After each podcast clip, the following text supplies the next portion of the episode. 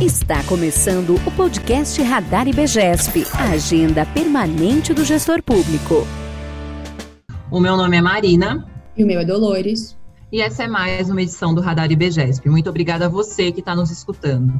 A gente sabe que a desigualdade de gênero no nosso país é preocupante e crescente e que isso faz com que as mulheres sejam as maiores vítimas de assédio, seja no ambiente de trabalho ou fora dele. Para refletir sobre como a gente pode mudar essa realidade, a gente vai falar com o Mário Porto, que é consultor do IBGESP e especialista no assunto. Mas antes de passar a palavra para o Mário e para nossa outra apresentadora, a Dolores, eu queria lembrar a vocês que desde o início da pandemia nós estamos gravando com cada um de nós das suas casas. Outra coisa que eu queria te pedir é para continuar escutando nosso podcast e recomendando esse canal para todo mundo que se interessa por gestão pública. Agora eu passo a palavra para nossa outra apresentadora. Com vocês, Dolores. Obrigada, Marina. Acho que você já introduziu muito bem a pauta, né? Mas a gente também queria apresentar ela dentro da administração pública. Então eu pensei em começar desconstruindo um mito. Há quem pense que a estabilidade dos servidores faz com que a administração pública seja um lugar sem assédio tomando como referência que eles ficariam constrangidos em assediar alguém no ambiente de trabalho que eles vão passar uma vida inteira, né, por muitos anos. Mas publicações do Supremo Tribunal de Justiça mostram que não, que na verdade o assédio moral e sexual ocorre sim nesse cenário e deve ser um fator de constante atenção. Na sua opinião, Mário, bem-vindo por aqui. Os servidores têm consciência dessa realidade? Muito obrigado pelo convite, estar falando com vocês, é uma honra muito grande. Ah, acho que, em parte, Acho que o, a questão do assédio ela é estrutural e, como você colocou, ela aparece também dentro das instituições públicas. A minha experiência mostra que ele está espalhado aí por toda a organização. Eu acho que ele não se espalha igualmente, tá? Eu acho que ele, uh, eu, eu, verifico assim um padrão de, de conduta que, que é em, em cima da vulnerabilidade das pessoas e não da, do seu cargo. Claro que, que o, o, servidor tá, que tem estabilidade, ele tem uma condição melhor para reclamar, entende? Então, você vai ver, vai ver servidores públicos fazendo reclamações sobre assédio, porque tem uma garantia de emprego. Mas ele pode perder a sua função, ele pode perder, ele pode ser uh, realocado, ele pode perder uh, uh, o seu DAS, no caso dos servidores né, do, do servidor público federal, que é a sua designação, o seu comissionamento. Então, ele tem uma, uma fragilidade, sim, que faz com que ele, muitas vezes, uh, se ressinta de fazer uma denúncia. O que a gente observa também é que uh, servidores uh, públicos, apesar de qualificados, apesar de preparados, muitas vezes eles agem contra os terceirizados. Né? Eu, a, a gente vê dentro das instituições públicas pessoas, agrupamentos que não têm a, a estabilidade e que são muita, muitas, muitas vezes o grupo de pessoas que são vítimas. Né? Eles são uh, por, por serem frágeis, né? por ser então, os terceirizados, do meu ponto de vista, dentro das organizações públicas, são é, muitas vezes é, vítimas, né? É isso. Não sei se eu respondi você. Sim, respondeu. Uma, uma, abordagem nova, né? Que a gente não estava prevendo aí também de pensar nesse arranjo dos servidores é. estatutários, né? E dos servidores terceirizados, né? Que seriam Eu sempre penso dos, de, em todas as organizações, nas privadas, você tem categorias uh, funcionais que são mais protegidas e outras que são menos protegidas. Você tem os CLTistas no setor privado, e você tem na, em outras organizações os terceirizados, os quarteirizados, os prestadores de serviços. Então, você tem aí essas pessoas que podem uh, ter aí vínculos mais precários. Né? A, a questão da precariedade do vínculo trabalhista coloca esse trabalhador que pode ser às vezes até um médico, como a gente já teve em investigações, até, até um mesmo médico, ele pode estar ao cargo de médico, né, uma médica, está se ressentindo em fazer uma denúncia contra o, um diretor clínico tal, por, uh, por medo de, de, de, perder o trabalho, de perder o vínculo, tá? Então, a fragilidade do vínculo uh, chama a atenção para mim, tá? Porque, assim, ah, esse trabalhador, ele está mais vulnerável do que o outro trabalhador, tá? Então, ele, para a questão da vulnerabilidade é sempre, é sempre estudada, tá? É, acaba sendo aumenta o risco é isso. Ótima colocação, Mário. É essencial mostrar como a precarização tem relação com uma série de vulnerabilidades que os trabalhadores podem passar, mas agora eu queria dar um passo atrás e falar com aquele gestor público que não sabe necessariamente o que é assédio moral e assédio sexual. A gente vive em um contexto em que há um pessoas que acham que discutir assédio não é importante, que é exagero, ou que acham que assédio é só uma coisa muito grande, muito vultuosa, capa de jornal. Como é que a gente explica os diferentes graus ou tipos de assédio? Como a gente conceitua esse termo? É fácil a gente entender a partir do momento em que não há reciprocidade, tá? Há todo tipo de violência, todo tipo de desconforto.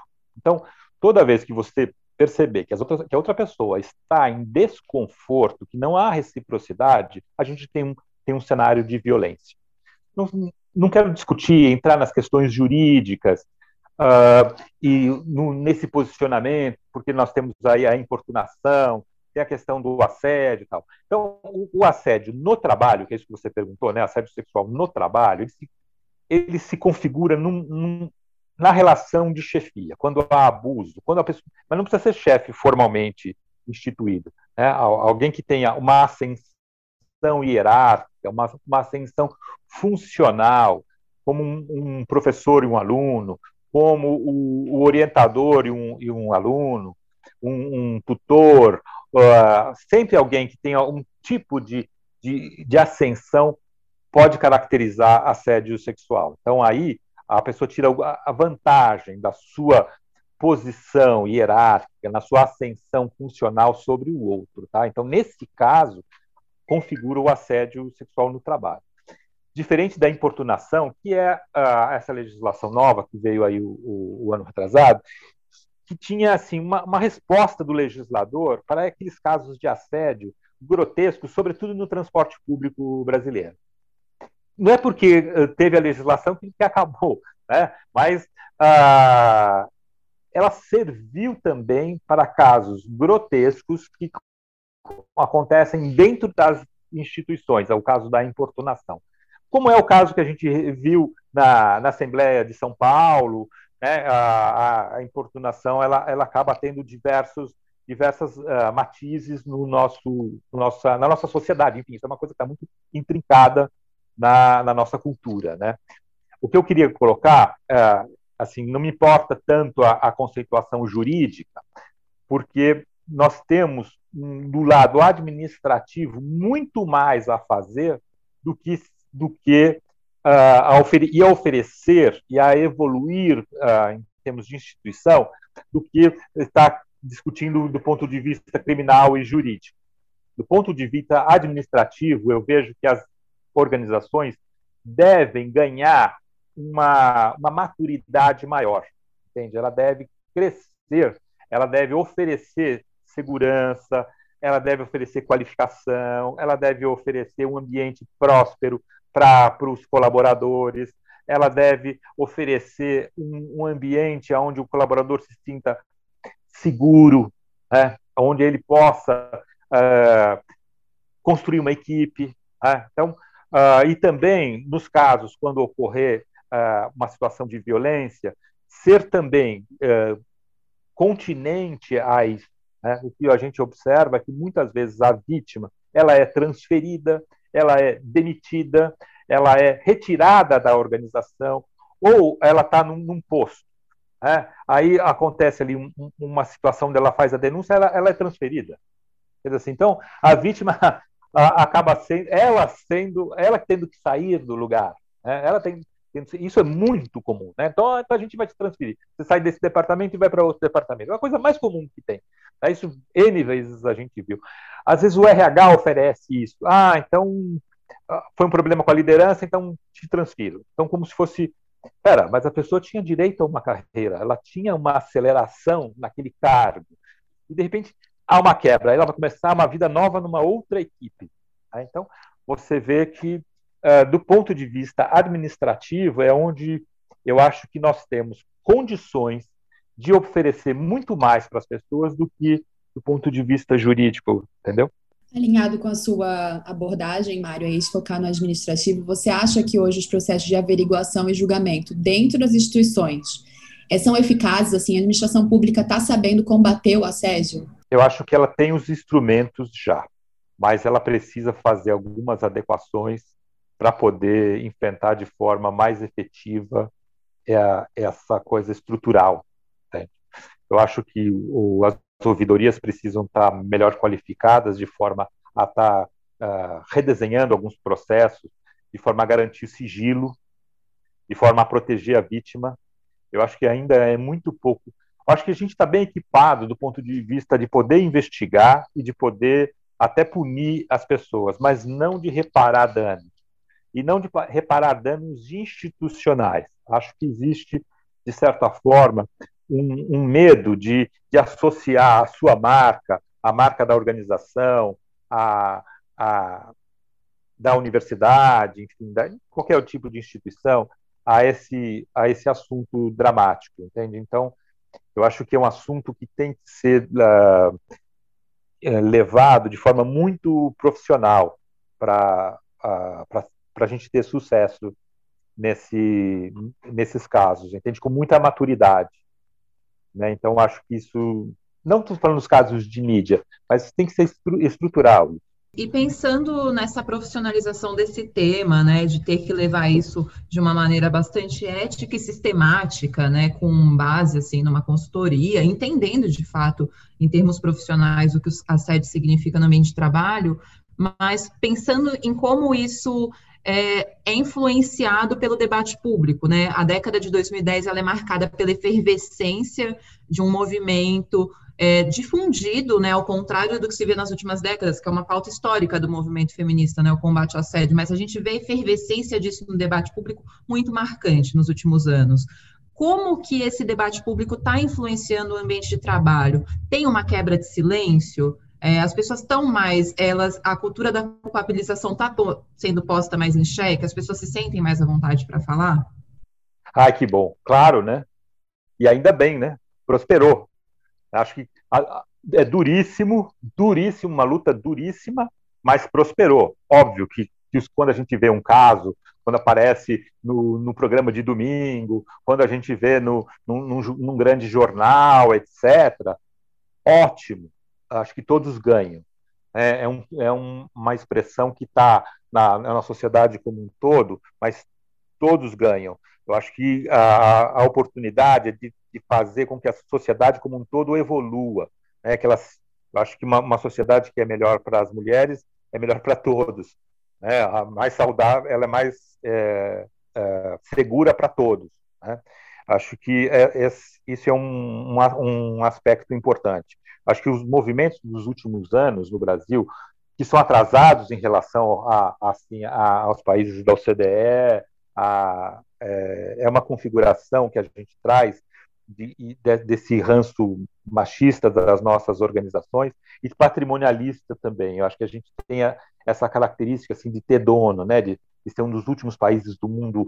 Aí ainda temos escravos, né, assim, alguém que cujo corpo pertence a outra pessoa. Né? Então, é comum a gente escutar assim é, é, esse traço nosso patrimonialista, assim, assim, ah, meu computador, é, minha cadeira, mesmo numa repartição pública, né? Meu computador, minha cadeira, meus processos, meus alunos, né? meus funcionários, né? Assim, há um há um, um movimento de, de, de, posse sobre o outro, né? Eu acho que isso essa é a, é a briga, né? Acho que essa é a luta, é da coisificação do outro. Né? Acho que isso é o que a gente tem que tem que uh, lutar. E nesse aspecto eu acho que você tem razão, porque os movimentos têm, têm sido exitosos em estar uh, mostrando isso. Né? Eu acho que as pessoas têm tido coragem, também elas não aguentam mais essa violência forte. Né? Eu acho que é, o silêncio se rompeu, né? A gente tem os canais de denúncia, as pessoas estão mais é, corajosas, esse não é o termo certo, mas elas estão denunciando mais. É, mas mesmo assim, a gente ainda vê que existe um obstáculo grande na falta de amparo a essas vítimas. E aí tem a cultura da culpabilização também de quem foi assediado.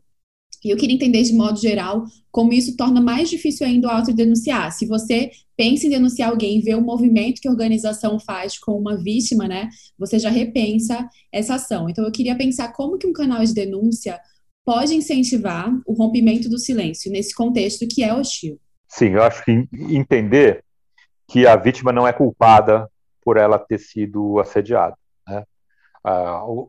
Quando a gente atende crianças no consultório que foram assediadas, eu comecei minha carreira atendendo crianças e, e atendia a, a, pedido, inclusive, do judiciário que atendia as crianças que foram vítimas. A primeira coisa que a gente observa, assim, ela se sente é, responsável por aquilo que aconteceu. Ela não entende direito. Ela acha que é ela que fez aquilo. Ela fez alguma coisa de errado. Né? Uma coisa forte em relação ao universo feminino é assim. Então, o que, que eu fiz de errado? Está na minha roupa? Está no, tá no meu uh, no meu comportamento? Eu fiz alguma? Eu dei algum sinal para que a outra pessoa pudesse avançar? Eu, o que é que será que eu fiz? Então, eu acho que essa é, é uma é uma culpabilização natural do, da própria, do próprio sujeito sobre aquilo que aconteceu. Eu fiz alguma coisa para receber esse, é, essa agressão, essa pena. Entende? A pessoa não entende, precisa elaborar. Outra coisa que eu vejo que, que, que gera resistência, independente de qualquer coisa, é, são os relacionamentos. A, a, a vítima, muitas vezes, não faz a reclamação não temendo uma, uma discussão dentro do seu trabalho. Não o enfrentamento, às vezes, se dá porque o, o, o esposo ou o namorado, o companheiro, não vai aceitar isso, vai dizer para ela, não, mas o, o seu chefe uh, uh, agiu assim porque você pegou o elevador sozinha com ele, porque você foi com essa roupa uh, trabalhar, entende? Ela acaba tendo uma, uma culpa extra e, e uma desestabilização dentro da sua família, tá? dentro do seu relacionamento. Assim, olha, então ela, ela também tem que se silenciar dentro de casa, com aquela pessoa que poderia dar um suporte, não. Ela assim, ah, não, mas ah, ele, ele não suportaria isso. Ele acharia que eu fui a causadora da, desse assédio, entendeu? Acho que a gente tem situações extremamente é, complexas e gera uma complexidade enorme de relações e de consequências para a vida da vítima que aquele assediador não imaginaria quais são as outras implicações que a gente tem. É isso. Sim, é como mulher é um tema muito sensível para gravar. Estou aqui tentando é, interpretar toda a fala, mas sim, respondeu. É, e eu acho que você trouxe a complexidade necessária porque a gente está lidando com vários marcadores sociais da diferença, né? Assim como um vínculo trabalhista frágil pode é, fazer com que a, essa pessoa em situação de assédio tenha mais dificuldade para encontrar amparo, outras questões como é, o racismo estrutural ou fatores geracionais também podem ser entraves, né? Então, sabendo que é uma questão estrutural, né? A gente pode até pensar, às vezes, um pouco na banalização do mal que fala Hannah Arendt, né? A gente está falando de algo que é de uma sociedade inteira, feito por indivíduos, mas que tem um arcabouço social que sustenta. Sabemos disso. Mas o nosso gestor público, a nossa gestora que está ouvindo agora, como ele, como indivíduo, como ela, pode tentar se levantar, fazer um movimento contra o assédio no seu órgão público? Eu acho que essa é uma questão ótima, né? Eu acho que a gente tem que articular algumas uh, a organização para se sensibilizar sobre isso. Acho que o primeiro passo é saber como as pessoas agem. Do meu ponto de vista, da nossa experiência, uh, agem como predadores. Uh, eu acho que age com um oportunismo. De certa forma, como, uh, como a gente estuda na criminologia mesmo. Uh, existem algumas pessoas que têm a capacidade de ler a fragilidade do outro. A gente não sabe direito como isso funciona. Uh, mas o, o, o, predador ele percebe um momento de fragilidade do outro, seja numa crise financeira, seja numa crise conjugal, seja no momento de adoecimento, na perda de um ente querido, ele consegue ler. Então, qualquer mulher pode ser vítima, porque naturalmente a gente passa por crises ao longo da vida. E há um momento de fragilidade que o predador vai dizer: "Ah, agora eu vou te vou te pegar".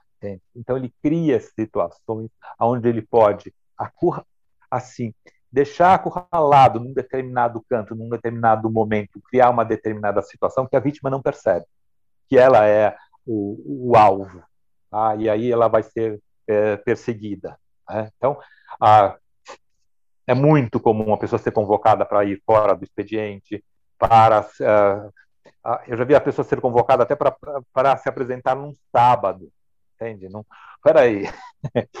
um comissionado se apresentar num sábado, os outros não precisavam, mas aí uma pessoa mais frágil é convocada para trabalhar ao sábado. Mas é muito importante a gente entender que qualquer pessoa pode ser vítima.